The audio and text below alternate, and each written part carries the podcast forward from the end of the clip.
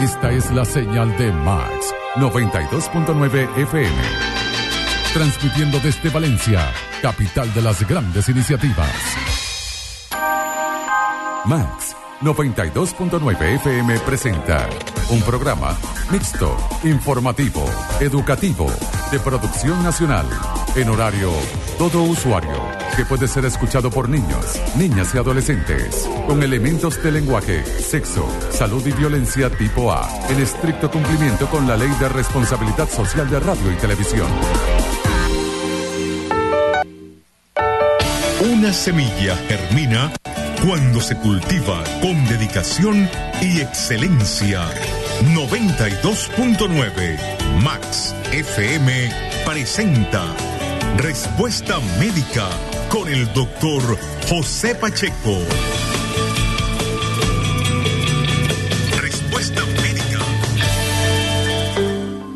Muy buenos días amigos, bienvenidos a esta nuestra cita semanal con la salud y los buenos hábitos de vida, Respuesta Médica, generando señal desde Valencia, Venezuela, a través de Max 92.9 frecuencia máxima para el resto del país y del mundo en computadoras por www.maxfm929.com.be y para elementos móviles como smartphones, laptops y tablets www.maxfm929.com.be slash móvil.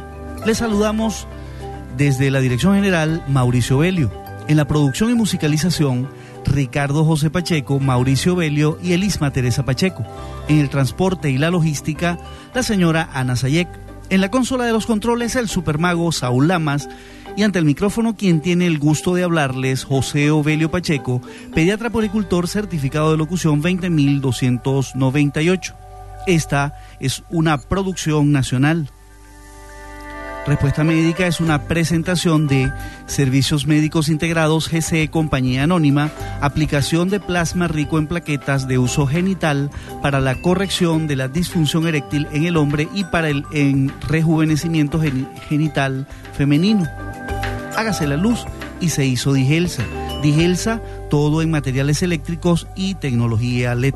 El día de hoy se conmemora la, el Día de la Lucha Internacional contra el VIH-Sida. Para ello hemos invitado a la doctora Adua Cristina Arroyero, con quien estaremos hablando un poco más adelante, eh, luego de este interesante tema musical que vamos a escuchar ahora.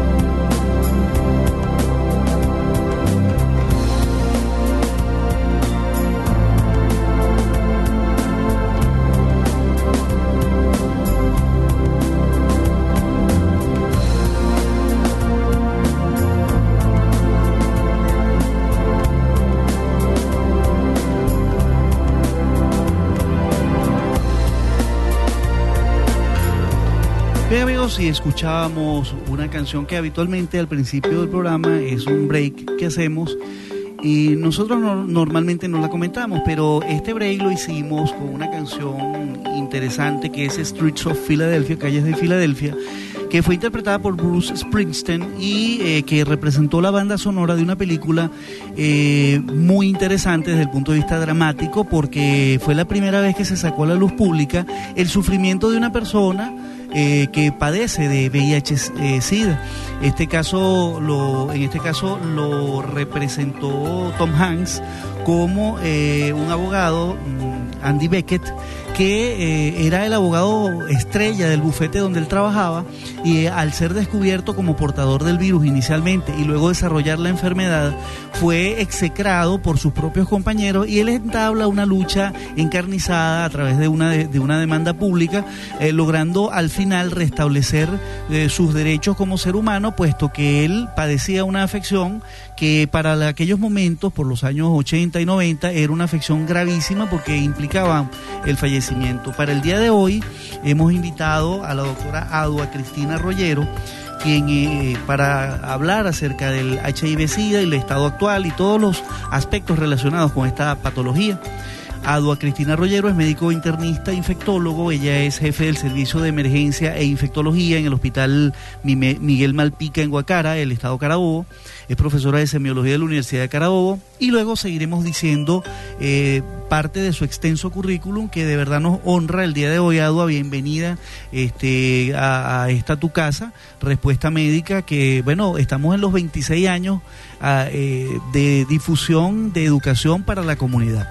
¿Qué se conmemora hoy, primero de diciembre, Cristina? Ante todo, muy buenos días a todos ustedes, a la colectividad, a los que nos escuchan, a ti, José Belio, por esta invitación y que haya coincidido con un día tan importante como el Día de Mundial de la Lucha contra el VIH. Se cumplen 30 años cuando en una reunión de la Organización Mundial de la Salud en Ginebra, en conjunto con la ONU, la, la ONU, se reúnen y se comienzan a hacer las comunicaciones. Tan, es así que en 1988 se habla de la comunicación y la cooperación y de allí surge el año para hablar de lo que es la prevención y educación a la población sobre esta situación que está, ya había comenzado en los años 81. Y que fue, y que fue una epidemia que prácticamente arropó al mundo. Eh, y sigue siendo una epidemia aún no controlada totalmente.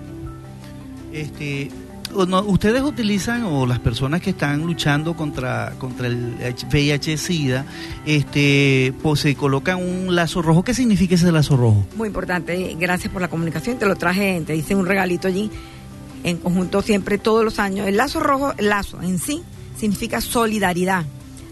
solidaridad hacia algo. El lazo negro es luto, muerte, el lazo rosado, recientemente conmemorado, en la lucha también igualmente internacional contra el cáncer de mama. Y el lazo rojo es emblemático porque es la lucha internacional contra el VIH, VIH-Sida. Y tiene implicaciones obviamente de lo que es sangre rojo, que es vida, no solamente por una forma parte de unos medios de contaminación como las transfusiones y otras que en su momento dieron mucha importancia, relevancia a esto, sino básicamente por la vida, el rojo. Muy bien. Y podamos, podemos hablar un poquito de la evolución eh, de la lucha en contra del virus, que se ha hecho desde entonces y cómo, cómo ha ido evolucionando esa lucha. Eh, la lucha comenzó en los años, tenemos que hacer un recuerdito un poquitico aquí de la, lo que es la Tenemos VIH dos horas para hablar con calma. VIH-Sida. De los años 81, 80, finales del 80, 81, cuando se comienza a ver en Filadelfia, este, en Estados Unidos, un conjunto de pacientes don- jóvenes, sobre todo jóvenes, que tenían enfermedades respiratorias por agentes poco frecuentes, que tenían lesiones de piel, cáncer de piel, como era el sarcoma de Kaposi, se comenzó a observar que estaban muriendo muchos jóvenes con este tipo de, de situaciones. Y comienza entonces a la alarma simultáneamente a nivel global, no solamente en los Estados Unidos comienza la, el- la situación de la presentación de los casos, sino a nivel mundial. Y en el 82 ya define entonces que había un virus, había algo que estaba allí. Y comenzó la disputa con el Instituto Nacional de Higiene de los Estados Unidos, el CS, en, en CDC Atlanta, en los Estados Unidos, y en París con el Instituto Pasteur, de quién era la paternidad o a quién le correspondía lo que era el VIH. Ambos en el año 83 se ponen de acuerdo, siguiendo la evolución, se ponen de acuerdo y definen que era un virus que inmunosuprimía, que bajaba las defensas y hacía preso de gérmenes oportunistas o enfermedades eh, graves como cáncer. Y se dio que ninguno de los dos eran ninguno dueños del virus, porque ambos los- lo investigaron, lo descubrieron simultáneamente y se quedó ya internacionalmente que no, no tiene ninguna paternidad, pero eso fue casi simultáneo. En el año 83 comienza a, verse entonces las investigaciones y ya le dan un nombre, le dan el nombre de virus de inmunodeficiencia humana. Está bien. Bueno, estamos hablando con la doctora Adua Cristina Rollero, ella es médico internista infectólogo, es además miembro de la Asociación Venezolana para el Avance de la Ciencia desde 1992, miembro titular de la Sociedad Venezolana de Infectología en el año, desde el año 1998 y estamos conversando hoy sobre la lucha internacional eh, contra el VIH-Sida. Antes de eh, continuar vamos a hacer un pequeño inciso. La buena lectura para tu cerebro y tu cultura. Este segmento habla acerca de que la persona que lee aumenta su conocimiento, mejora su cultura, pero además ejercita el cerebro para que luche contra el temido y temible Alzheimer en la tercera edad si a la persona le toca. Hoy quiero recomendar el libro para adultos Memorias de Mama Blanca de Teresa de la Parra. Este libro fue escrito por la venezolana eh, eh, Teresa de la Parra y rememora las anécdotas de la infancia de una niña y sus cinco hermanas en una hacienda eh, que cultivaba caña de azúcar. Este libro fue publicado por primera vez en 1929. En ella se habla de la amistad que estableció Mama Blanca, la señora protagonista, eh, de casi 70 años de edad, con una niña de 12 años quien vivía cerca de su casa. Ellas establecen una hermosa amistad y después de que la, eh, la anciana le hiciera conocer muchas anécdotas, anécdotas de su vida, ella fallece.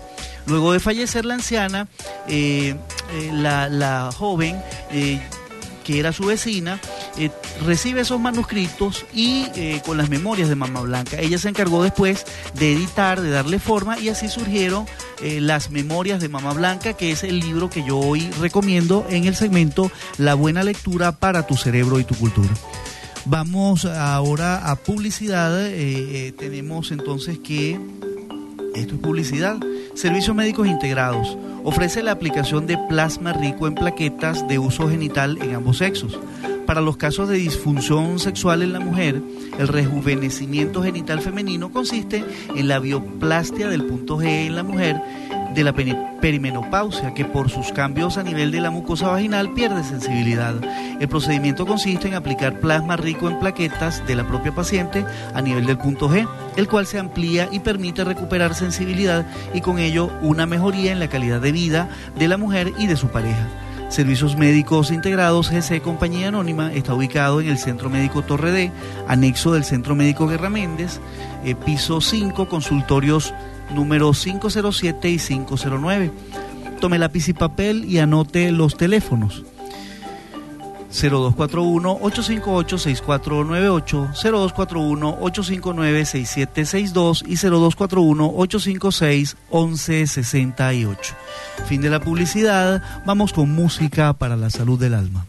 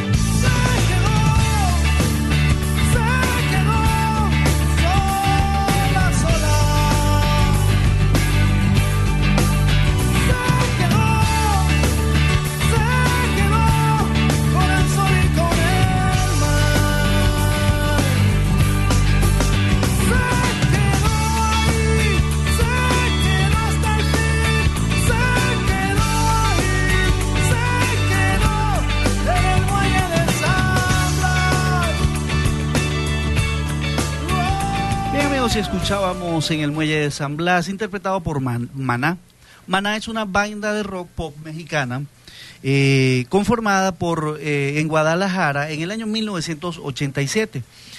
Estaba integrada por eh, Juan Calleros en el bajo y el contrabajo, Fer Olivera en la guitarra rítmica, en la armónica y en la voz, Alex González en la batería y la voz, Sergio Ballín en la guitarra principal y en la voz también.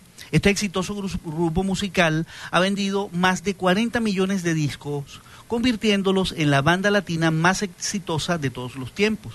Cuatro premios Grammy, ocho Grammy latinos y muchos otros más. Era Maná con el Muelle de San Blas. Vamos a unos interesantes mensajes comerciales de nuestros anunciantes y ya regresamos con más de respuesta médica en el Día Internacional de las Acciones contra el SIDA. 92.9 Estamos de vuelta con más y mejor información para usted.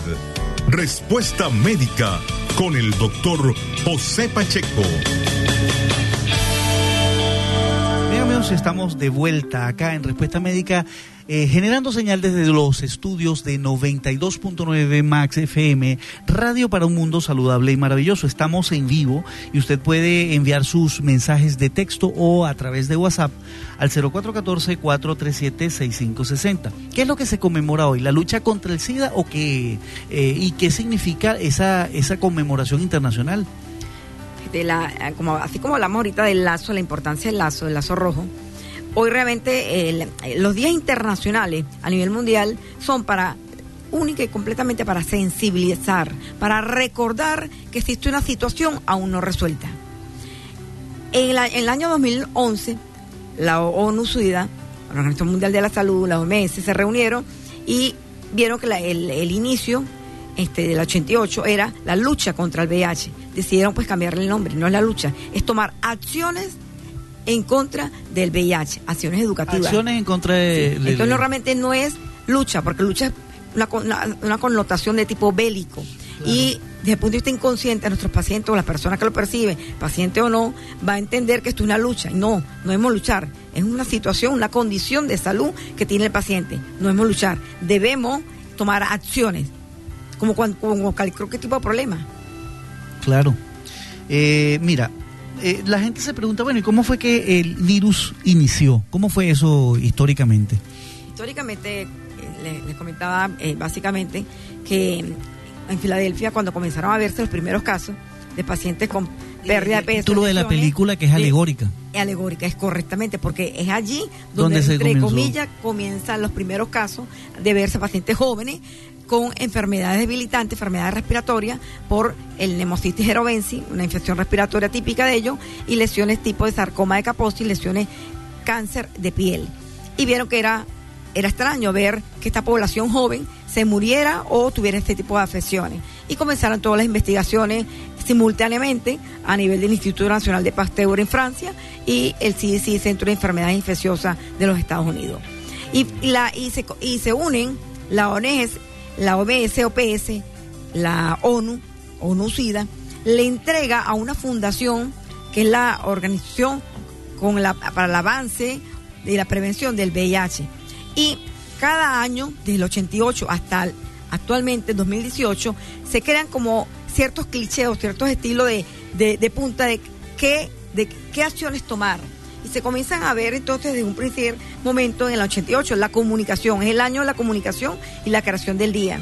Posteriormente comienza a hablar de la juventud, involucran a la mujer en el año 91, se, luego se habla del compromiso, somete a la, comunidad, luego se habla del SIDA y la familia, o sea, cada año se le da como este, una connotación, importante. ¿Y qué otras acciones se han eh, realizado para la lucha en contra de esa enfermedad? Para terminarte la idea, y actualmente, según esta evolución, lidera y apodera la activa de que paremos el SIDA. O sea, la, la, la, la bandera de prevención es la marca. Vivir y dejar vivir. A mí me importa y a ti no. O sea, varios eh, eh, temas importantes y el de actual, el de este año, el del año pasado, mi salud, mis derechos, como más adelante vamos a conversar. Levantemos la mano para prevención, prevenir el SIDA, ¿verdad? Este, mantén la promesa Está bien. Y, y en cuanto al equipo que maneja el, el SIDA, ¿son es solamente infectología o se maneja un equipo multidisciplinario? Cuando hablamos de medicina, tenemos que siempre pensar el manejo interdisciplinario de la enfermedad o de la situación que- a que aqueja al paciente. El paciente es un todo, mente, cuerpo y alma, una, una triada que está allí que no podemos olvidar. A veces los médicos nos enfocamos solamente en la parte física y nos olvidamos la situación social, su parte espiritual. Ojo, sin por supuesto meternos en situaciones de orden político, religioso, va más allá. otra cosa. Sí, no, pero sí orientarlo, porque el paciente sabe ya, vea, escucha a otros pacientes que han fallecido o ve la ve, ve informaciones en las redes y ve que esto acarrea. Entonces tenemos que manejar muy importante esto. Entonces debe ser un equipo manejado por la parte nutricional. ¿Por qué? Porque el propio virus produce un estado consuntivo de pérdida de peso, un autocanibalismo, como también se denomina, desde el punto de vista psicológico, por el impacto de una enfermedad crónica aún no, no, no curable. Desde el punto de vista social, muchos pacientes, desde el punto de vista eh, social, se ven inmersos en un autoaislamiento familiar, personal y social. Cuando eh, me, eh, hagamos referencia a qué leyes protege al paciente con VIH, este, surge un dato que es muy importante. En el año este, 92, cuando se comenzó a darle el sentido real, en Venezuela sobre todo, casi, nace en Gaceta Oficial ciertos artículos para la prevención y educación. Entonces, fíjate, ya entra la parte política, la interdisciplinaridad que debemos darle. Claro. O- el, el equipo de grupos a grupos de terapia. Yo mis pacientes en el año, este, hace 10 años aproximadamente fundé, en, este, una, funda- hice una fundación junto con otro paciente, porque como este es un problema que nos ata- acarrea todo, yo tengo un familiar, un sobrino con, que es portador. Y Una situación difícil. una situación difícil como familiar y como ser humano. Yo viviendo, tengo más de 26 años este, manejando pacientes con VIH y que te toquen lo familiar, no, es cuando yo digo, no, yo voy a abanderar, abanderar. Y voy a tomar un punto como una anécdota. Un paciente me llega y me dice, este, como una semana antes de fallecer, no, doctora, que yo voy a ciertas discotecas este, este, gay, a, a cuartos oscuros, este, esa parte donde hay todos contra todos.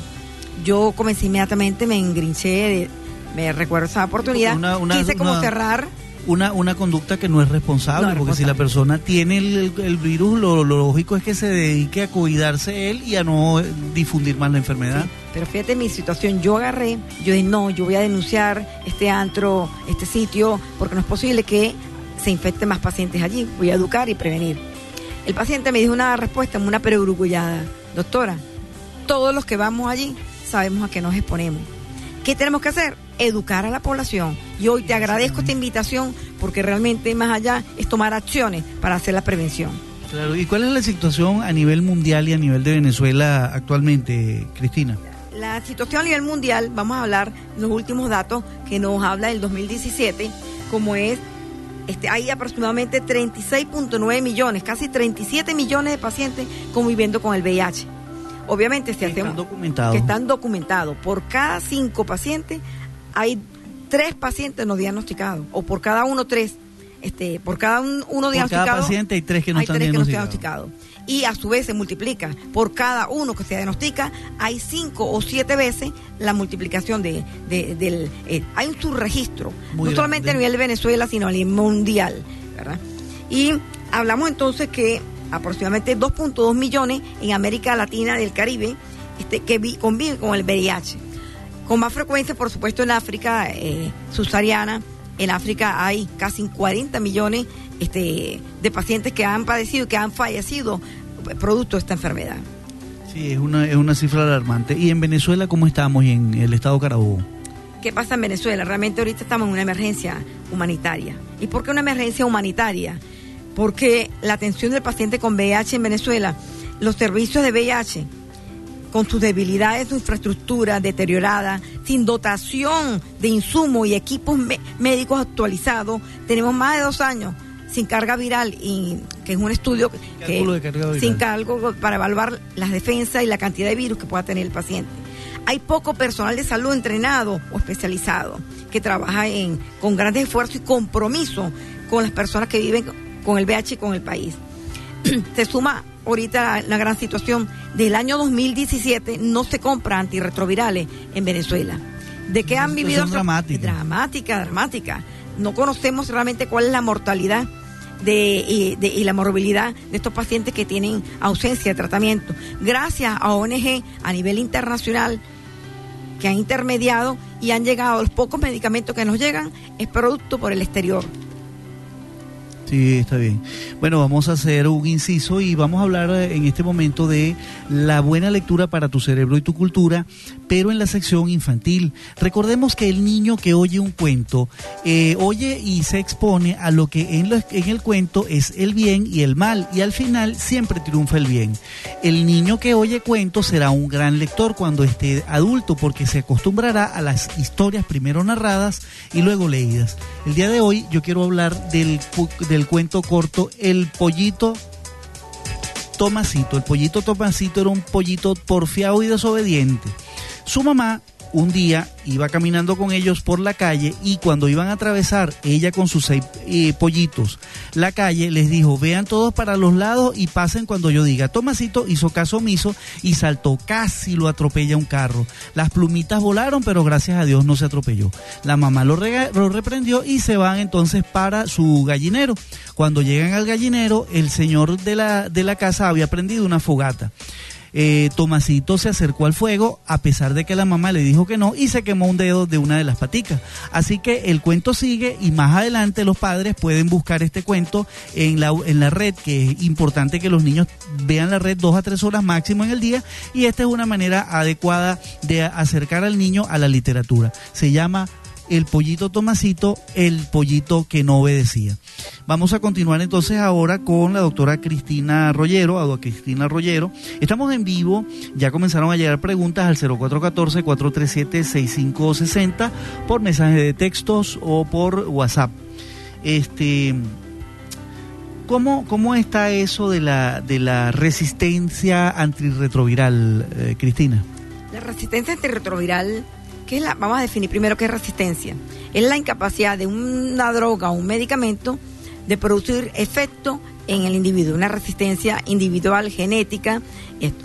Se suma a la situación actual. La escasez de medicamentos hace, incrementa que se produzca este, la resistencia, pero esta resistencia obviamente está sumada o está adherida a multicausalidad. Cuando uno hace estudios genéticos le hace un test de resistencia al paciente para valorar como cuando todos ustedes hayan escuchado algún cultivo y el cultivo te dice qué antibiótico utilizar. En VIH, en virología, igualmente hacemos un test que nos dice qué medicamento de pudiéramos utilizar. Este estudio es altamente costoso y tiene sus indicaciones por parte del ministerio, puesto que cuesta aproximadamente unos 4 mil dólares. Entonces nosotros tenemos que ser muy selectivos los médicos cuando hacemos ese estudio. Recientemente estuve en Estados Unidos haciendo una pasantía y allí ese paciente se la hacen como hacerle una hematología, un estudio una, prueba común, pues. muy frecuente y yo me preguntaba, wow, tenemos un verdadero atraso aquí en Venezuela, sí la tenemos. Entonces, la adherencia va a depender de la persona. Ah, tenemos que engancharnos, médico, paciente, familia y trabajador social, cosa que no tenemos hace 22 años, cuando yo comencé en el hospital de Huacara, teníamos un trabajador social que visitaba y llamaba a los pacientes que tenían alguna enfermedad de transmisión sexual y llamaba al paciente con VIH. Lo llamaba, lo localizaba y le decía que viniera a la consulta. Ahorita no contamos con nada de eso y se suma a que el paciente no tiene el recurso económico para asistencia del mismo, más el miedo y la estigmatización de la enfermedad como tal de ser señalado en una consulta de entre comillas y lo digo, sidóticos, cosa que le hemos quitado ese emblema. Tanto así que yo he hecho un poquito más humana mi consulta en el hospital, el hecho de ser internista, no hablo de la consulta de infectología, no hago la consulta de VIH, yo, yo veo diabético, hipertenso, veo el paciente obviamente infectado y veo cualquier patología médica que sea necesaria para que el paciente que está afuera que o la enfermera o la persona que lo ven o la misma historia médica hace la consulta de SIDA, al sidótico. No, es como estigmatizarlo ahora. Es interesante este enfoque que tú le das a la consulta porque siempre la gente cree que saludando o viendo al paciente o tocándolo o, agarrando un objeto que le agarró se va a transmitir la enfermedad. Si fuera así, el mundo ya no existiría. Ahora, vamos a aclarar cuáles son los medios a través de los cuales y de qué manera se, se transmite la enfermedad. Muy, muy buena pregunta, gracias. Sí. Sabemos, este, tradicionalmente, la principal es la vía sexual, por sexo no protegido, sexo casuales, este, y esa parte, vía sexual. Es aquí acotar cuando entremos en la parte que me gustaría responder un poco a la maternidad, si la, el, se puede traer niños sanos. El semen como tal es el que trae el esperma, el suero, los macrófagos, las células que están allí, es el que transmite el virus. Pero la célula espermática, el, espermatozoide como tal, no tiene cantidad de virus. Es decir, por eso que se hace el lavado y esto. La transmisión del virus, este, del virus el VH, es vía sanguínea, vía por contacto de, de compartir jeringas, vía transmisión vertical, que esto es muy importante, este madre-feto, que es una de las luchas que tenemos cuando hablemos ahora del 90-90-90 de la embarazada. Este 90, 90-90 es 90% de embarazada diagnosticada que se haga la prueba, 90% tratada y 90% de que lleguen niños sin, este, sin justamente expuestos, pero sin la condición del VIH. Claro, muy bien. Bueno, eh, acaba de llegar a nuestros estudios eh, un invitado muy especial, ¿verdad? Eh, preséntalo tú, Cristina. Preséntalo. Carlos, muy buenos días. Tengo un amigo aquí, más que paciente, un amigo, em, donde Carlos, ya él hablará de desde cuándo es portador, tiene más de 26 años, con la condición, con la condición, él no está enfermo, él tiene una condición de salud que le hace reconocer una enfermedad que tiene que ser manejada y controlada crónicamente para toda la vida.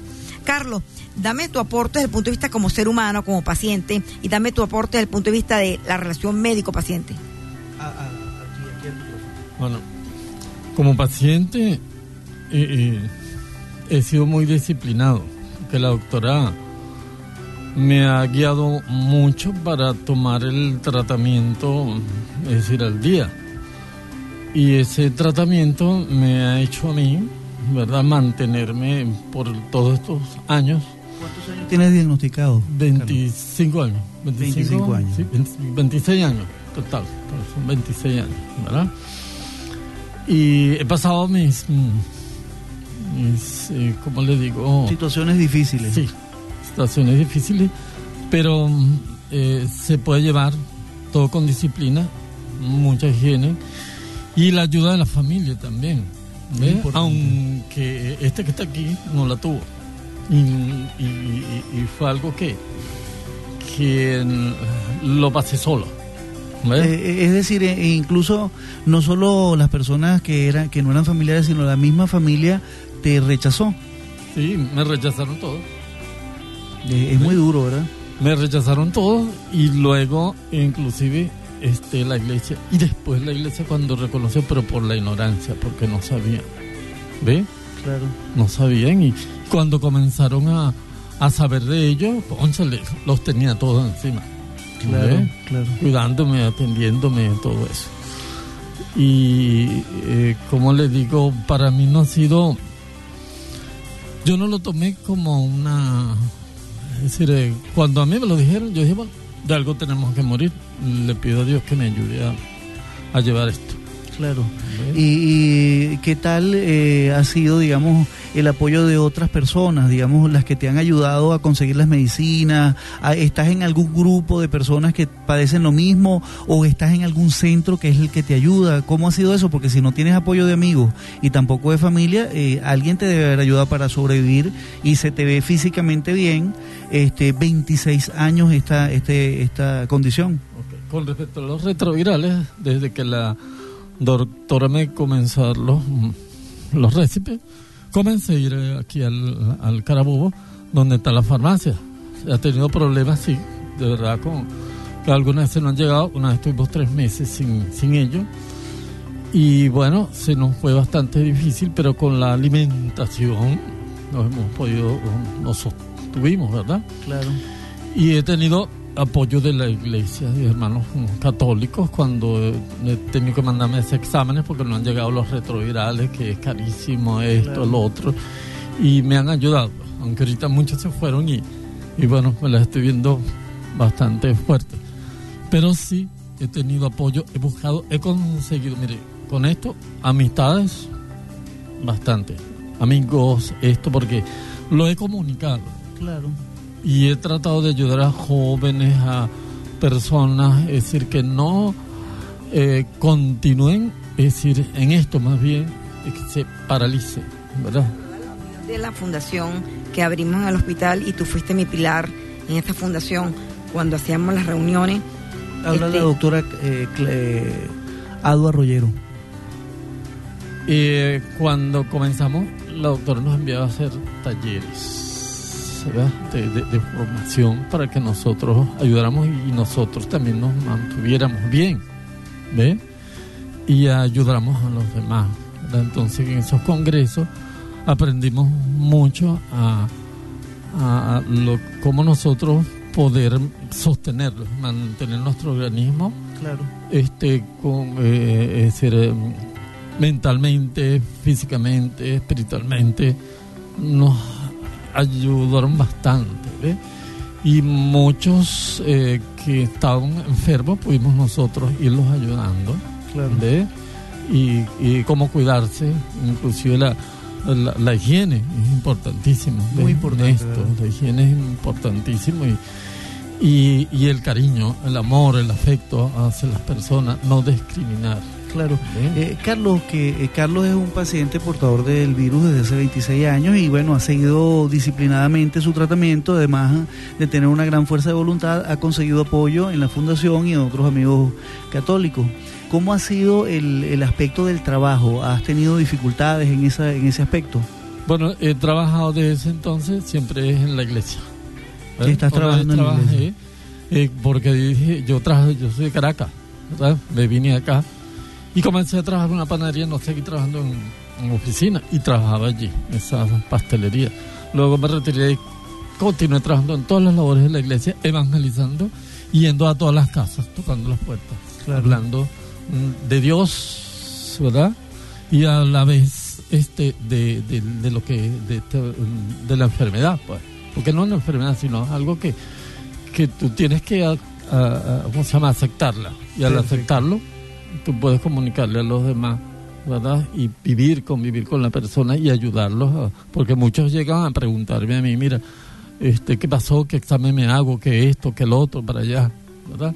Y, en el, el- y, y mucha gente que, que se descuidaba caía mucho. Claro, Sí, claro. Ahora, eh, bueno, estamos hablando con el señor Carlos, quien es portador del virus VIH desde hace 26 años y ha tenido bastante disciplina. Vamos a ir a publicidad y luego seguiremos con este interesante testimonio donde se observa pues que las personas que tienen disciplina y que a pesar de tener esta, esta condición pueden salir adelante, por supuesto, eh, siempre que tengan disciplina y que consigan hacer el tratamiento y las otras cosas como una vida sana, la alimentación y otros aspectos que tocaremos al regreso. Esto es publicidad.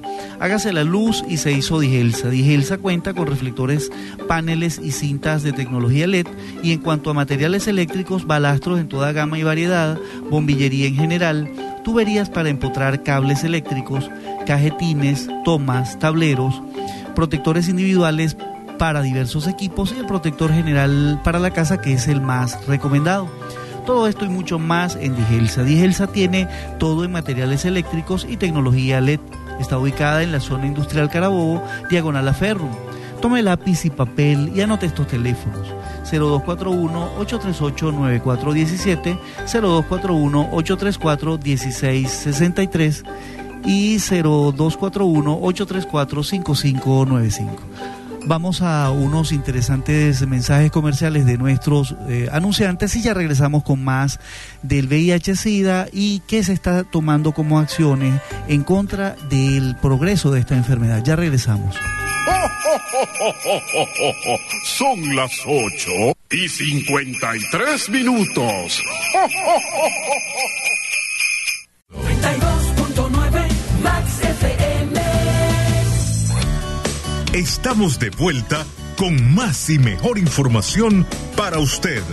Respuesta médica con el doctor José Pacheco. Incentiva tu salud con Naobi Oropesa. Hola amigos, soy Naomi Oropesa y hoy me acompaña Eduardo Franco, presidente de la Fundación Amigos por la Vida, para conversar acerca de la fundación, ya que hoy, primero de diciembre, se conmemora el Día Mundial de la Lucha contra el VIH o SIDA. Señor Eduardo, ¿cómo surgió la fundación? Bueno, muy buenos días, buenos días a todos los radioescuchas, gracias por la invitación.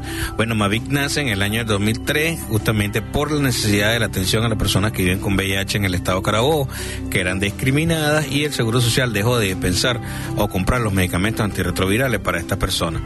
En ese tiempo eran solamente 600 personas y de la cual pues muchos fallecieron por falta de estos medicamentos. Eso causó que hiciéramos protestas y nos organizáramos justamente para ayudar a las personas y lograr pues sentarnos con el Ministerio de Salud y lograr un acuerdo. Desde allí pues este el Ministerio de Salud asumió a todas las personas del Seguro Social y eh, a la población en general. Por lo tanto, pues de allí eh, se empezó pues a dispensar los medicamentos a través del Programa Nacional de SIDA para todas las personas con VIH en Venezuela. ¿Cuál es la situación actual sobre el VIH? Bueno, la situación sigue siendo muy, ahorita en estos momentos grave. Hemos retrocedido 30 años, pues motivado pues a todo esto que está pasando, entre ellos pues la falta de medicamentos. Hemos tenido desabastecimiento total del 100% y de la cual pues nos ha conllevado a tomar otras acciones y buscar ayuda en el exterior del país. Gracias a A4A International tenemos este dos, ya vamos para tres meses que tenemos donaciones que están entrando a través de la agencia de OPS y UNOCIDA para poder solventar y salvar vidas acá en Venezuela. Eh, esos son los medicamentos que están llegando en estos momentos. Estamos esperando que el gobierno nacional pues entregue o ponga la parte de compra de medicamentos antirretroviral. Sin embargo, pues nosotros hemos estado haciendo alianzas y hicimos un plan estratégico nacional juntamente con OPS, ONUCIDA, el gobierno nacional, pues y por supuesto la sociedad civil que ha llevado un papel muy protagónico, de la cual hemos recibido una ayuda pues, a través del Fondo Global de 5 millones de dólares para poder comprar los medicamentos para el año que viene. ¿Y existe alguna manera de que las personas que nos estén escuchando puedan aportar, dar un aporte? ¿Cómo lo, lo harían? Sí, bueno, pueden hacerlo a través de nuestras redes sociales, a través de comunicarse a través de nosotros por el 0241-989-7590 y 0412-039-0302. Nuestras redes sociales, arroba Fundación Mavic y nuestra página web Mavic Carabobo. Por allí se pueden comunicar y nosotros le damos toda la atención y toda la ayuda que nos puedan dar, que en estos momentos necesitamos muchísimo, ya que en Venezuela son más de 60 mil personas que viven con VIH según el Programa Nacional de SIDA. Sin embargo, nosotros tenemos un estimado de 300 personas que están viviendo con VIH en Venezuela y no lo saben porque no se han sido diagnosticadas, ya que tampoco hay reactivo de ELISA de cuarta generación para poder ser diagnosticados. Entonces están llegando a nuestros centros hospitalarios en una etapa SIDA terminal y como no hay medicamentos para enfermedades oportunistas, pues lamentablemente estas personas mueren y fallecen. ¿Tienen planificado realizar actividades en lo que queda del año? Bueno, el día de hoy estamos haciendo un cineforum, foro y trabajo en eh, el auditorio de la, la Clínica La Viña. De por allí están todos cordialmente invitados, totalmente gratuito. Y el día martes 4 vamos a estar presentando a hacerlo público el Plan Estratégico Nacional que se realizó en, va a ser en Caracas, en la Sala Cabruja. Eso queda en Parque, al lado del Parque Cristal, en Chacao, al diagonal a la estación del metro Parque Miranda. Ahí lo estamos esperando, la entrada es completamente gratuita y nos sirve para informarles. Gracias por habernos acompañado hoy. Les habló Naomi Oropesa y recuerda que tú puedes, vales y eres capaz. Educando a toda una sociedad con el conocimiento más preciado, la salud. Respuesta verdaderamente importante lo que acaba de acotar Naomi eh, eh, con relación a las fundaciones que ayudan a los pacientes. Y es verdaderamente eh, saludable, pues, porque estas son personas que no escogieron esa condición y que lamentablemente, sea por vía horizontal, es decir, de persona a persona, que se transmita, sea por vía sexual, por jeringas infectadas o por otros, otras condiciones, o la vertical, que lamentablemente teníamos también un testimonio de una joven que tiene 23 años. Ado que nació pues infectada porque su mamá no recibió tratamiento y de ellos vamos a hablar un poco más adelante sobre la fertilidad y, la, eh, el HIV. Y de verdad que hay muchas fundaciones que cumplen una labor de verdad loable en el apoyo no solamente del SIDA, sino también de otras infecciones y afecciones del ser humano. Muchas gracias Naomi por tu excelente eh, segmento. Aprende a crear, desarrollar y ejecutar tu plan de negocio con el taller Emprendamos Juntos. Emprendamos Juntos. Adquiere las herramientas para dar el primer paso como emprendedor. Desarrolla la idea, conoce sobre financiamiento, redes sociales y cómo preparar tu mente para emprender. Emprendemos Juntos. Talleres completos que te harán comenzar el 2019 como todo un empresario. Los días primero, 8 y 15 de diciembre en Valencia. En Incentiva, emprendemos juntos. Emprendemos juntos. Para más información, escribe a incentiva.gmail.com o llama al 0414-403-0934. Talleres, emprendamos juntos. Emprendamos juntos. En 92.9 Max FM, cultiva tu salud con el doctor José Pacheco en Respuesta Médica. Continuamos amigos en vivo desde los estudios de 92.9 Max, frecuencia máxima, desde Valencia, Venezuela, generando señal para Venezuela y el mundo. 0414-437-6560 es nuestro número de teléfono a través del cual usted puede enviar mensajes de texto y también mensajes por WhatsApp. Hay tres preguntas eh, que más o menos suman, que dónde está la fundación que tú presides y que cómo se puede colaborar con ella. En Carabobo, en Venezuela, existen muchísimas fundaciones, este, tanto para la parte preventiva o para la confrontación contra el gobierno, como digo yo, para que les entreguen los medicamentos. La fundación que yo manejo es un poquito diferente. Aquí todos, excepto el, presidente de la fundación, yo soy la presidenta, el vicepresidente, que es un paciente portador, el resto somos médicos. Aquí está este Belmar Quintero, o sea, varios médicos en las cuales ha- hacemos acciones para educar y prevenir. Queda ubicada en la Clínica Metropolitana del Norte, piso 2, consultores 25A. Allí el paciente va a ser atendido. Pero ¿cómo funciona esta fundación? Básicamente, apadrinamiento. ¿Qué es un apadrinamiento? Los pacientes nos llegan con su situación, mire, necesito tal, me hace falta tal estudio que agarro yo, tenemos una lista de las personas que nos apoyan, nosotros le enviamos la, el, el- el estudio, cuesta X cantidad de dinero, llamamos a la persona para que le sufrague el estudio. No recibimos directamente ningún clase de dinero en la fundación por ciertas situaciones de, que hemos visto en otras fundaciones donde la malversación o no utilización de estos recursos nos lleva, nos lleva realmente a donde que es el paciente. El objetivo del que El es el objetivo. paciente, pero me parece muy bueno porque se hace efectiva la ayuda, o sea, la persona paga, pa- ap- apadrina a la persona y paga directamente en el sitio donde van a hacer el examen o el procedimiento. Convenio con radiología tengo yo, convenio con laboratorio, donde nos dan más de un 50% de, de su costo y el otro 50% lo paga el padrino que yo le asigne. Muy bien, quiero saludar al señor Adelis Estrada, quien muy gentilmente hace testimonio de que está en sintonía del programa y gracias por el apoyo porque él fue quien nos hizo el traslado de Carlos desde Guacara hasta acá, desde muy tempranito andaba en esa gestión, de verdad, muchas gracias Adeli por tu apoyo al programa que siempre ha sido eh, solidario con todos nosotros en todas nuestras acciones. Ajá, ahora hay dos preguntas que me interesan mucho contestar. Jorge y Antonio no se identifican completamente, dicen que son portadores del HIV, pero que son personas que quieren tener hijos. E igualmente una señora dice que su hija es portadora y su novio no lo es. Que cómo pueden hacer ellos si se pueden casar y pueden tener después descendencia. ¿Cómo se procede en estos casos? Bella Ado. pregunta, no la, voy a contestar la segunda. Primero, el, uno de, los, de las personas, este, de las parejas, es positiva y la otra no. Esto en una pareja cero discordante. Es decir, una es positiva y la otra no lo presenta. Pues la respuesta es muy sencilla. Sí pueden traer niños sanos, pero obviamente debe consultarse con el médico especializado, un grupo interdisciplinario que maneje a esta paciente. ¿Cómo? El punto de vista nutricional. Vamos a embarazar a una paciente, obviamente donde puede estar con una gran pérdida de peso, no puede ir o tiene una enfermedad debilitante, no se puede embarazar. Pero una vez que el paciente esté paciente. indetectable, mire, el objetivo más importante y el éxito de, el- de, la, de la terapia, la parte científica, es que, entre comillas, hemos curado el VIH. ¿Cómo lo hemos curado? Con la adherencia y llegar a que el paciente esté indetectable. La ¿Indetectable inde- qué significa? la palabra para- indetectable para es que no no existe ningún método de laboratorio que detecte que el virus esté activo.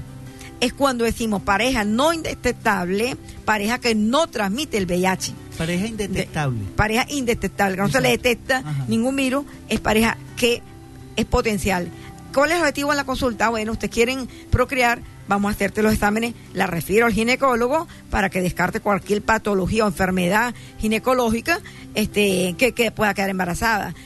Desde el punto de vista mío como médico, como infectólogo, le explico que es importante que debe reiniciar o continuar o adherirse a cumplir la terapia para que se haga indetectable.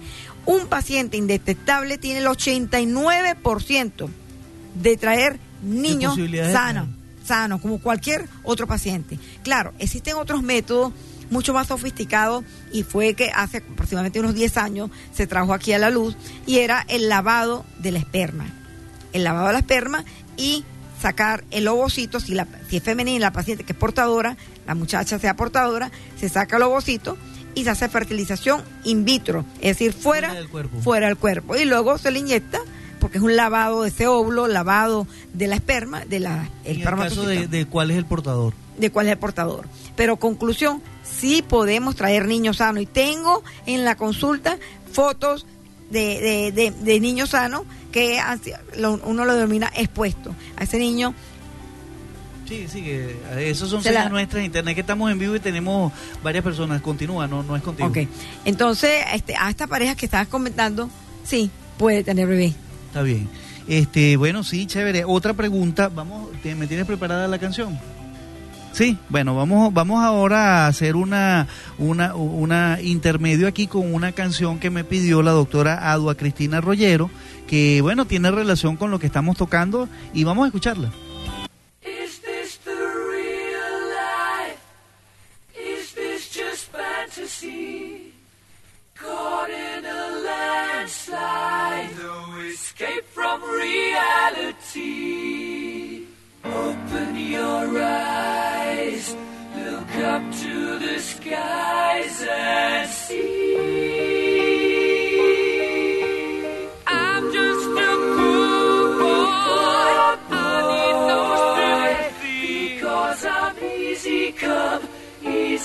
Oh.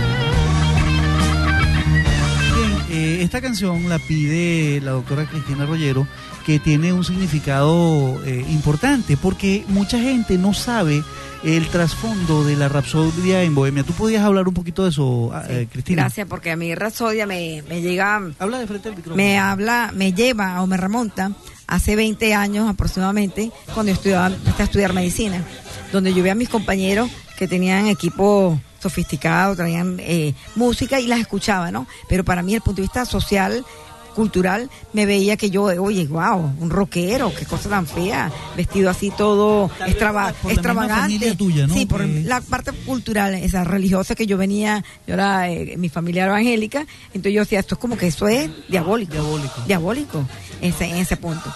Cuando yo escuché la canción y la comencé a traducir, que ella comienza, esto, la vida real, para mí me empezó a resonar. No el punto de vista de la lírica, la música, el rock, la combinación que tiene eh, el, el punto de vista artístico, cultural de la, de la música. Ha sido tan controversial esta canción que se la ha criticado de que si tiene desde el punto de vista religioso, que si tiene desde el punto de vista una declaración desarrollada de lo- la sexualidad y el arrepentimiento que ha tenido, que tuvo Mercury en su momento, de que maté, eh, como, como dice la, la letra de la canción, que él mama, mama, maté a un hombre. Sí, y él dice que es esto, es esto es una vida real, esto es fantasía, estoy en medio de, de mi derrumbe personal. Y era que él tenía, ya había descubierto eso. Pero mucha gente no sabe el trasfondo y el drama que vive este paciente, que también es lo que vive la persona cuando es descubierta y él sabe, y se sabe portador del, del problema en ese primer momento. Este, todos conocemos a Freddie Mercury, cantante, compositor, productor, pianista, diseñador gráfico, showman, como este, lo vemos esta parte, ¿no? El diagnóstico, él fue diagnosticado de, de VIH en el año 87 y a pesar que en ese mismo año que fue diagnosticado se le hizo la pregunta públicamente y él negó por eso, negó que eso, por eso es que más aún me identifica cuando la escucho, cuando me identifica lo, mi, mi valor o mi función aquí como, como médico, la prevención, ¿no? Él habló de su, homosexualidad en el año 74 y se hizo famoso este, este, este, como portador de, de la enfermedad y una, un día antes que él se declara que tiene el VIH, al día siguiente fallece. Recientemente, un 24 de noviembre, este, recién Se días pasados se conmemora. Ahorita, el 5 de diciembre, se este fue este eh, eh, llevada a cabo a nivel de asiles los cines en los Estados Unidos. Este, la, la película Rapsodia a razón de una vez más de de lo emblemático que es. Porque ni él mismo cuando le preguntaba qué significaba esta canción porque tiene es una constitución de punto de vista religioso, es una, es una respuesta vivida de lo que él vivió como paciente, no lo sabemos porque él nunca quiso decir, sino que le llegaban ideas y redactó este, esta canción. En lo personal sí, la asocio completamente a lo que es prevención y educación, que él llama a Vilán, como dice ahí, Vilán, ese Dios, porque ya quiere, se lo van a llevar los, va, este, lo, lo- se lo va a llevar el, el- el Satán, se lo va a llevar el diablo Los y él- demonios, los los demonios. demonios se lo va a llevar y él hace un llamado. La otra es la connotación de cuando él se da cuenta de lo homosexual que era, que él vivía con una pareja heterosexual, que madre, mamá, eh, mamá es la mujer, la connotación de la parte femenina de su pareja, he matado a alguien. No sabemos desde cuándo realmente estuvo, pues, este, era portador. Ya el año eso no se 87 no se conoce como tal, se cree que fue en el año 87 lo que lo que dice Google y, todo lo que han escrito la bibliografía de él. Pero Rapsodia me emociona cuando la veo, cultural, aprendizaje y me asocia a la prevención. Y aquí tenemos que hablar de ciertos artistas. Rojonzo fue el primer sí. fue el primer artista en reconocer que era portador del virus. De ahí surten una cantidad que todos los invito que vaya a mi Instagram, Cristina Rollero BIP, o Infectología al Día, donde toco temas diversos, entre ellos hoy toqué el tema del VIH y hablo un poco de estos artistas, cómo la, el, ellos se enfrentan socialmente y públicamente a reconocer que son portadores, pero con un mecanismo de idealización, no, de llevar la bandera de protección y prevención. Claro, y fíjate tú que el ejemplo de Ross Hudson eh, eh, era tal el desconocimiento de la enfermedad en aquel momento que cuando él está en Europa y se viene para Estados Unidos, únicamente se montaron el piloto y el copiloto del avión y el avión venía solo porque tenían temor de él y él tuvo que pagar, fletar el avión él con su dinero para poder ir a Estados Unidos porque no se sabía el mecanismo de transmisión. Ahora yo quiero aprovechar que tenemos aquí al amigo Carlos, que es una persona que, que lleva la condición desde hace 26 años ¿Cómo es eso de, de superar ese primer momento y, y, y qué hay que enriquecer en el espíritu para tener la fortaleza de salir adelante y vivir la vida con una condición que se puede controlar? Bueno, ante todo, creerle a Dios. No decir yo creo en Dios y no hacer la voluntad de Dios. Yo amo mucho mi iglesia. Yo amo mucho a todos mis hermanos que me han ayudado en la iglesia católica. Amo mucho a la autora Cristina Rollero. Ha sido bastante fuerte, ¿verdad? Y ella, este, he observado mucho en ella su carácter y que nos enseña a nosotros a ser responsables con nuestra vida. Claro, eso es muy importante. Ahora, a- claro, claro. Ahora una pregunta, Carlos. Cuando tú vas a la consulta, ¿tú sientes que la consulta es para estigmatizados o sientes que es una consulta médica normal? En, en donde tú vas y a dónde tú vas, si puedes explicar eso. No, yo siempre, cada vez que voy, es decir, es, es participativa. Es todo, porque inclusive yo cuando llego, este, que hay otros médicos que ellos, este, ayudan, pues, a la doctora. Y ellos nos ven, cuando ella llega, de inmediato ella comienza, ¿verdad?, a, ayudarlos a ellos que son estudiantes y otros ya que, que nos ven de, antemano. Yo recuerdo que una vez la doctora yo le dije, le, le llevé un chocolate y le digo a ella, cuando le doy el chocolate me dice, ¿qué es esto? Entonces ella no acepta chantaje, ¿ve? Es como cuando el paciente va y está eh, haciendo otras cosas y yo dije, pero ¿por qué no lo aceptó? Y ya eh, yo lo, to- lo, lo tomé así. Y porque ella le interesa mucho es, es, es la salud. Y ella es decir no nos deja así embarcados pues en la consulta. La buscamos porque ella tiene mucha sabiduría y mucha gente porque la fama que ha tomado ella es de que el carácter que ella tiene pero la sabiduría que tiene para detectar lo que nosotros tenemos o, a, la primera vista de inmediato ¿eh? este permanecemos allí ¿ves? Eh, siempre que la llamo por teléfono, porque yo la llamo, yo me comunico con ella cada vez que tengo algo, doctora, mire esto, doctora, tal cosa, y ella me lo dice. Si no me puede este, atender, bueno, me atiende después, pero espiritualmente trato de ayudar a muchos. ¿verdad? Eso es importante, el, hacer el grupo y apoyarse Yo- espiritualmente, ¿verdad? Yo inclusive, este, en mi parroquia, yo sé que hay bastantes que no quieren que se sepa. ¿Ve? Y yo he ido a sus casas y les he hablado y les he ayudado. Y yo le digo, mira, e inclusive, bueno, se me ha quitado un poco el susto aquí, porque si yo hablo por micrófono ya en mi parroquia, ¿no? Pero es que siempre, eh, esto es un compromiso. Yo tengo 26 años en el micrófono y siempre que voy a empezar un programa, siempre hay el temor que representa, sí. el, que representa el respeto al público. Y, y, y tengo claro, ya voy a cumplir 69 años. Y me dice, conchale, pero tú te has mantenido como te has... no te-". Yo- porque yo sé que se murió tal y he ido a asistir a muchos que, que, que, en mi parroquia que han muerto. ¿Verdad? Y que he tratado de, de, de- ayudarlos para que se levante. Porque tanto es la depresión. La dijo, eso. Y, y lo que te ayuda a ti es el que el que tú te acerques, abraces a aquella persona sin temor, esto, que, que se pueda Claro. levantar. ¿ve? Ahora yo, este, cuando comencé a sentir que sí podía vivir, porque inclusive ya hasta el apartamento que tengo lo había puesto a nombre de un hermano, porque ya yo me iba a morir. Pensabas que te ibas a morir. Sí. ¿Y eso hace cuánto tiempo? Hace 26 años ya. Bueno, entonces fíjate tú que eso de verdad no es así. Vamos a continuar con ustedes dos, eh, con el señor Carlos, que muy gentilmente nos acompaña acá. Es portador desde hace 26 años y si ustedes lo vieran, el señor se ve súper saludable y no parece que tuviera 69 años en realidad. Y la doctora Adua Cristina Rollero, quien es la que lleva esa maravillosa unidad de infectología y de pacientes en general, no solamente los portadores de HIV. Maravilloso que sea de esa forma y no que se discrimine en una consulta como si fuera un grupo execrable. Realmente es maravilloso. Vamos a publicidad. eh, quiero hablarles de servicios médicos integrados. Muchas veces las parejas tienen problemas porque la sexualidad se acaba y eso de verdad no debe ser, porque la persona tiene derecho a la economía, a compartir, a comer y de todo, pero también a la sexualidad. Servicios Médicos Integrados GC Compañía Anónima ofrece la aplicación de plasma rico en plaquetas de uso genital en ambos sexos. Para los casos de disfunción eréctil, el rejuvenecimiento genital masculino. La terapia con plasma rico en plaquetas tomada del propio paciente, que es, es biológicamente muy seguro, es un novedoso tratamiento que llega de Estados Unidos y de Europa.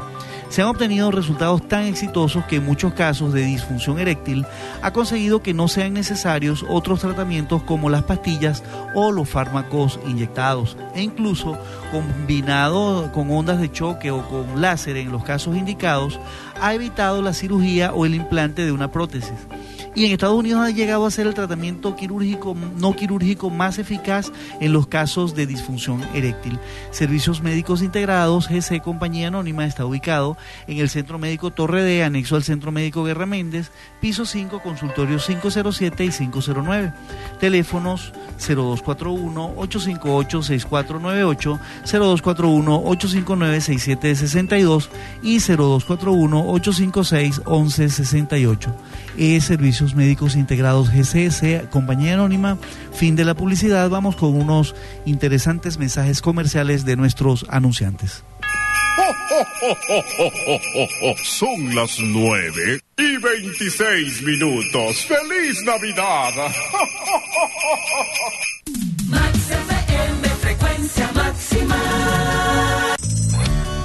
Estamos de vuelta con más y mejor información para usted. Respuesta médica con el doctor José Pacheco. Amigos, y continuamos acá en vivo en el último segmento de Respuesta Médica. Han llegado muchas eh, llamadas felicitando a la doctora y a las fundaciones pues que se dedican a apoyar a este a los pacientes que tienen esta condición 0414-437-6560 para que continúen enviando sus mensajes de texto o sus mensajes por WhatsApp. Muchas gracias a las personas que han llamado para felicitar, son muchas y de verdad no quisiera pecar hablando de unos y no de otros. Eh, hay una persona que pregunta si estoy indetectable, ¿puedo tener sexo sin protección, Adua? La respuesta es un sí, pero no. Es un sí porque obviamente paciente indetectable no transmite el virus. Pero mejor es que se proteja, ¿verdad? Pero lo ideal y es lo que como bandera a nivel internacional promovemos, el sexo seguro, usar la protección. Y en, las, y en las parejas discordantes siempre protegerse. Siempre protegerse. Allí cabe una cosa que es importante, que hace rato lo decía, la resistencia que el- de los medicamentos, vaya. Yo siempre lo pongo como un ejemplo, un lenguaje muy sencillito. El virus es uno solo, un gran tronco, pero tiene muchas ramas. Es decir, tiene varias cepas y crea resistencia. Si una pareja se, se acuesta con otra, una ramita de ella le hace resistencia ya sus propios medicamentos que estaba tomando, que le estaban haciendo bien, le pueden transformar y crear resistente a este medicamento. Y vas a que agotando la caja de balas. Siempre digo, tiene una caja de balas que están creciendo porque la- realmente la, la parte científica hay muchos este, medicamentos nuevos eh, eh, que se están utilizando y pero no es la idea que el paciente me agote la bala, como le digo yo, protégete, siempre protégete y sé selectivo, sé selectivo a la hora de, de acostarte con alguien. Claro, tiene que protegerse. Vamos a hacer un espacio para la publicidad. Hágase la luz y se hizo Digelsa. Digelsa cuenta con reflectores, paneles y cintas de tecnología LED.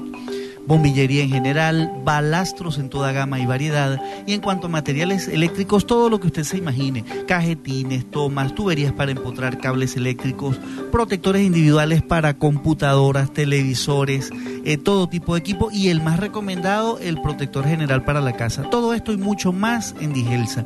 Digelsa tiene todo en materiales eléctricos y todo en tecnología LED.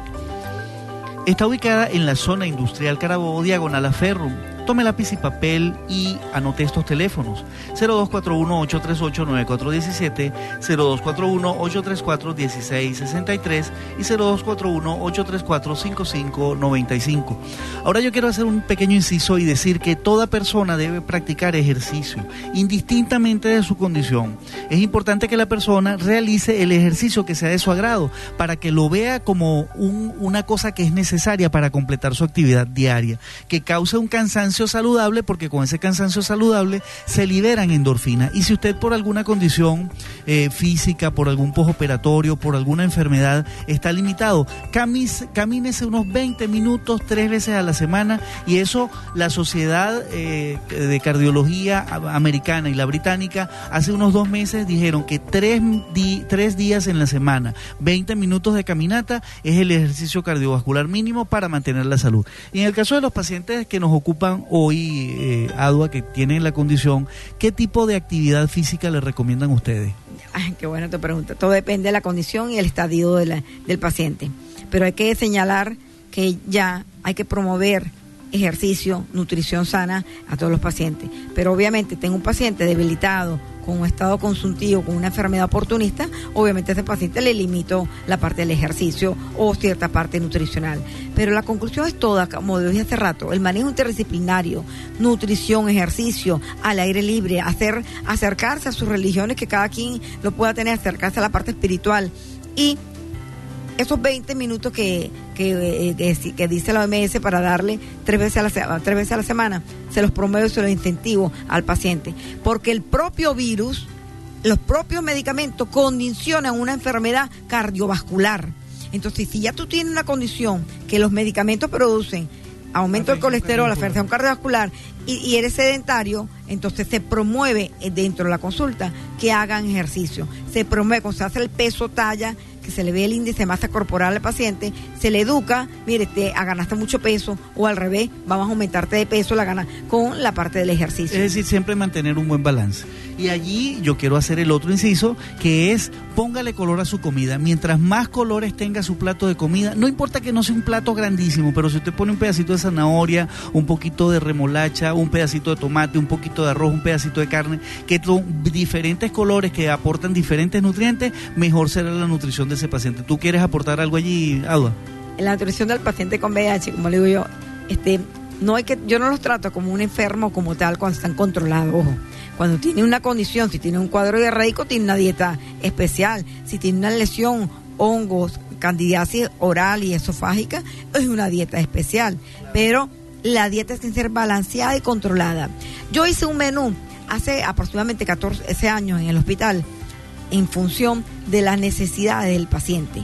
Le hicimos un menú muy chiquitico que un laboratorio me lo ejecutó, me lo llevó al librito y se lo entregamos al paciente mucho en la consulta. ¿no? Un paciente, si eres hipertenso, vas a comer tal cosa, si eres diabético, otra cosa, porque acuerda que el paciente con VIH puede tener cualquier condición.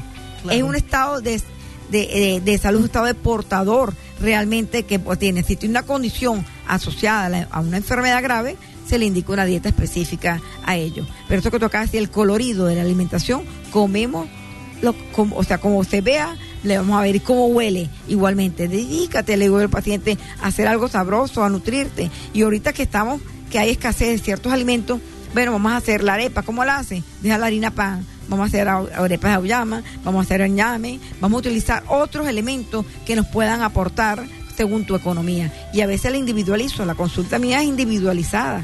Este, en el hospital, cada paciente le tiene un régimen nutricional, todos en general. Hace siete años nuestra nutricionista en el hospital se nos fue, ya no tenemos un nutrólogo y lo- la nutrición la hago yo en la consulta entonces. Claro. Ah, un dato que yo aprendí con esto de las harinas que salen ahora, que no solamente es la harina pan, vaya la cuña, que son algunas veces muy secas. Cuando uno prepara la pasta, no botes agua, porque eso tiene sémola del trigo, tiene aceite y tiene sal. Usted agarra esa agüita y con eso prepara la masa. Y a, y a pesar de que la- de las otras harinas, algunas harinas son muy secas, le queda de una muy buena textura. Y de verdad que lo recomiendo porque yo lo, yo lo he hecho así. Ahora, hay una pregunta que hace la señora Alicia, que hay una que ella conoce de una muchacha que está que es portadora del VIH está embarazada, que si se trata es a ella o al niño cuando nazca. Eso es importante que tú lo respondas. Muy importante, ¿no? Acuérdate que yo hace rato hablé del 90-90. Tenemos que tener toda embarazada, fíjese. La ley venezolana y a nivel mundial contraindica que se le hagamos una prueba de VIH a un paciente sin su previo consentimiento. A la embarazada es la única condición donde le pedimos como médico la prueba serológica tres veces durante el embarazo. Toda mujer que sea portadora o toda persona que quiera embarazarse obviamente debe hacer un control previo del mismo. Y le damos tratamiento a partir del segundo trimestre del embarazo con medicamentos que no dañen o no afecten al bebé. Una vez que vamos a parto, se decide parto, pero por vía cesárea, porque existe un 35-40% de riesgo intrauterino, pero el riesgo mayor, más del 60%, es por vía vaginal, que ese niño tiene contacto con esos fluidos de la madre. Y el tercero, y el tercero es la lactancia. O sea, fíjate que hay tres mecanismos como la embarazada puede este, este, contagiar. contagiar al bebé vía intrauterina, vía por parto vaginal y vía por lactancia. Entonces, ¿qué hacemos?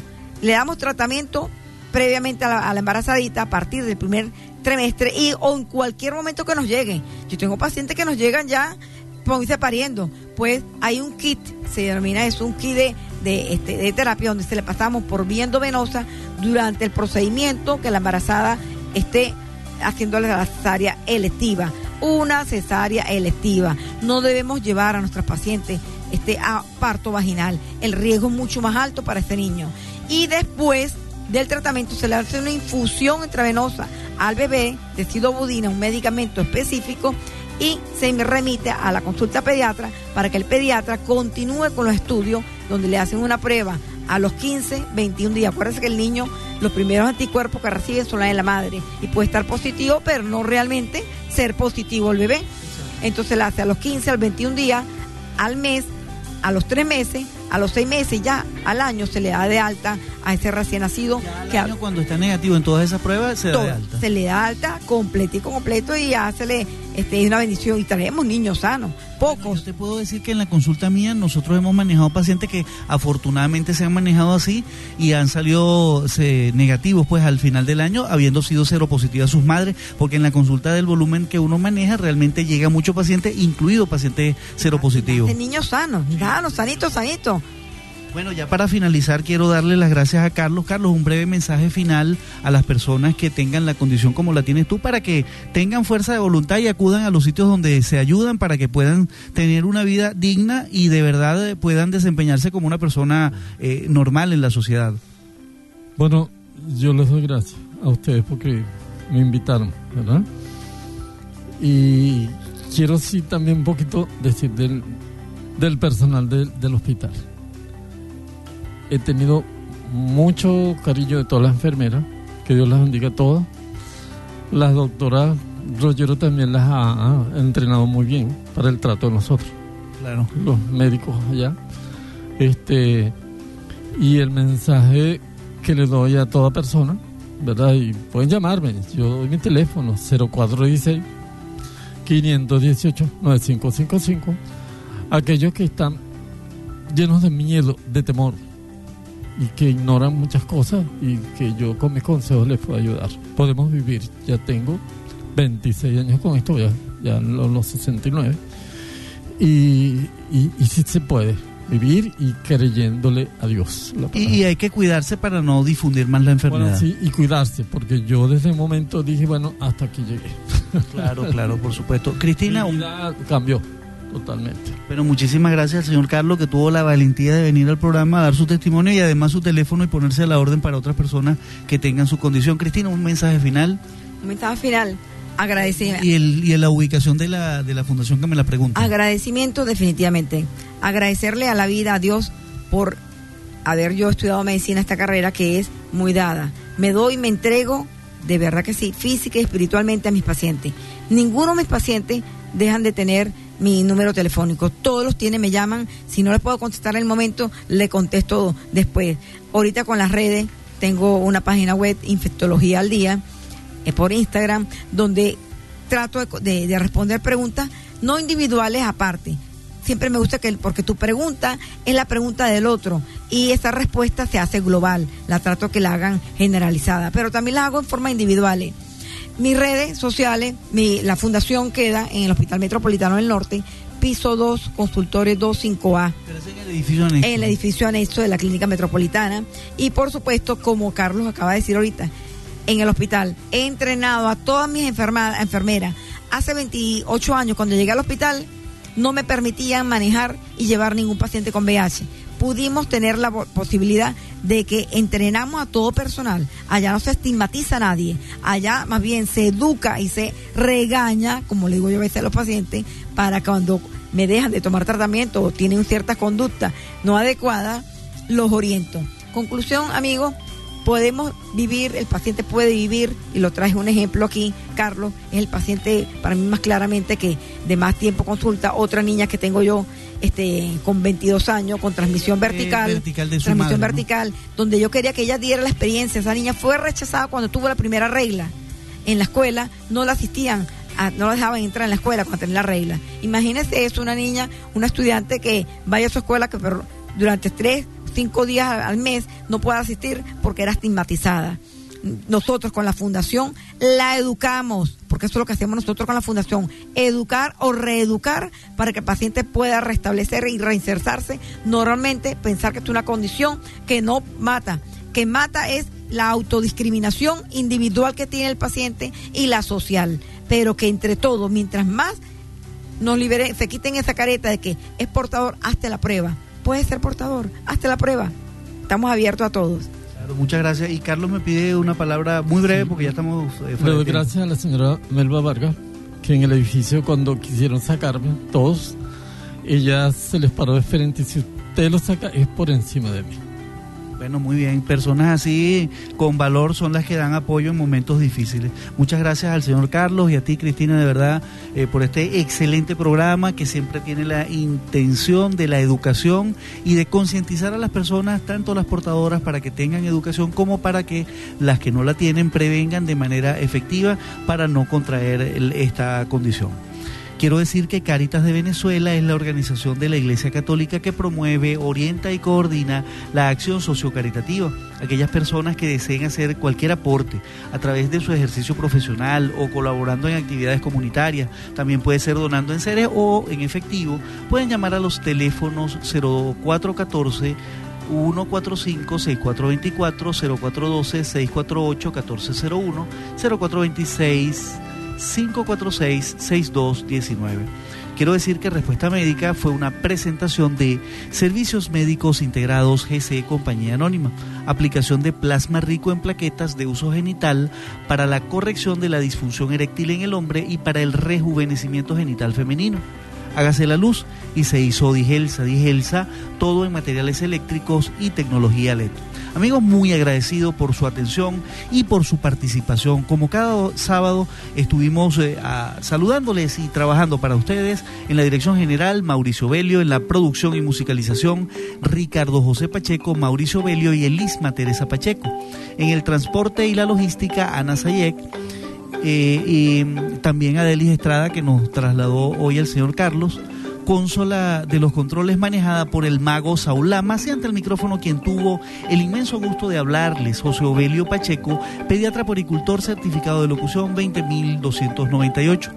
Esta es una producción nacional y recuerden amigos, háganlo bien, lo vean o no lo vean. Eso habla de su integridad como ser humano y de su compromiso con Dios, con la naturaleza y con sus semejantes. Los dejo con la canción El mensaje de Andrés Espeda y los espero la próxima semana en una nueva emisión de Respuesta Médica en Vivo.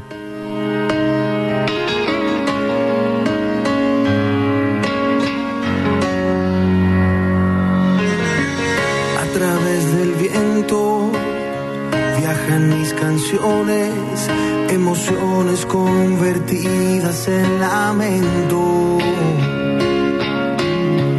Señales de humor que tú no contestas, pero no desistiré hasta que vuelvas. En una botella te envío un mensaje que se pierde en este mar de tu indiferencia. Sé que soy culpable de que no me quieras como hacer para que entiendas que el mensaje llegue hasta ti, que te diga me arrepentí, que te estoy pidiendo perdón, que no puedo olvidarte, que el mensaje te te convenza regresar. Estoy desesperado. Cada día te extraño más.